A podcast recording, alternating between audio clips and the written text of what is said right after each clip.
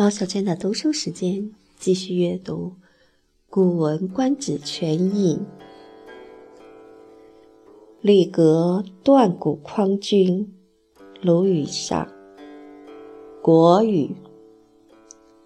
宣公下滥于四曰：“李格断其骨而弃之，曰：‘古者大寒降，土折发。’”水鱼于是乎讲孤流，取名鱼，登川秦，而长之秦庙，行之乌国，主宣器也。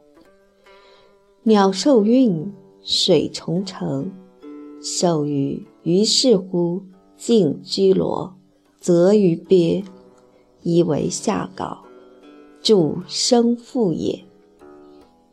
鸟兽成，水重运，水鱼于是乎进主路，设井恶，以食庙包，续公用也。且夫山不察孽，则不伐妖；鱼进鲲而，兽长泥鳌，鸟亦扣卵。虫蛇驰源，凡数物也，古之训也。今于方别运，不教于长，又行亡古，贪无益也。公闻之曰：“吾过而礼格匡我，不亦善乎？是良古也，为我得法，时有司藏之。”是无无忘甚。师存是曰：“藏古不如置礼格于侧之不忘也。”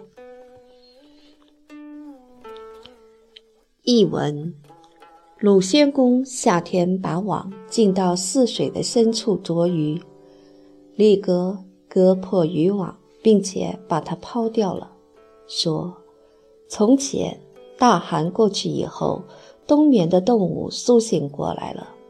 水鱼在这个时候才研究用大网竹笼去捕大鱼、捉鱼鳖等，拿去供祭在帝王的宗庙里，让人民都这样做。这是帮助宣泄地下的阳气。鸟兽怀胎了，水里的生物成长起来了。兽鱼在这个时候就禁止人们用小网罗去捕捉鸟兽，而只准刺取鱼鳖，把它做成夏天吃的鱼干，储藏起来。这是帮助鸟兽生长。鸟兽成长了，水里的鱼鳖等怀孕了，水鱼在这个时候禁止人们拿小网去捉鱼。而只准设陷坑、埋尖桩、捕兽，用来供应宗庙和厨房，把它储存起来，以便需要时享用。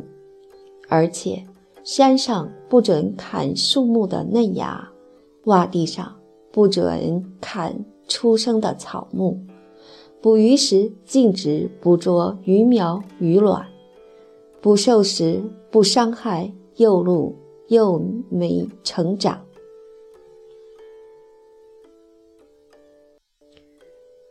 捕鸟时要保护雏鸟和鸟蛋，捕虫时要留下蚁卵幼虫，这是为了使万物繁殖。这是古人的教训。现在鱼儿正是孕育的时候，不让鱼长大起来，还放下网去捕捉。真是贪欲无度啊！鲁宣公听了这些话，说：“我错了。”李格纠正我，不也是很好的吗？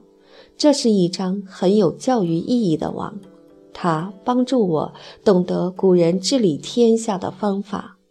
叫主管官员把这破网收藏起来，让我不要忘记这一番劝告的话。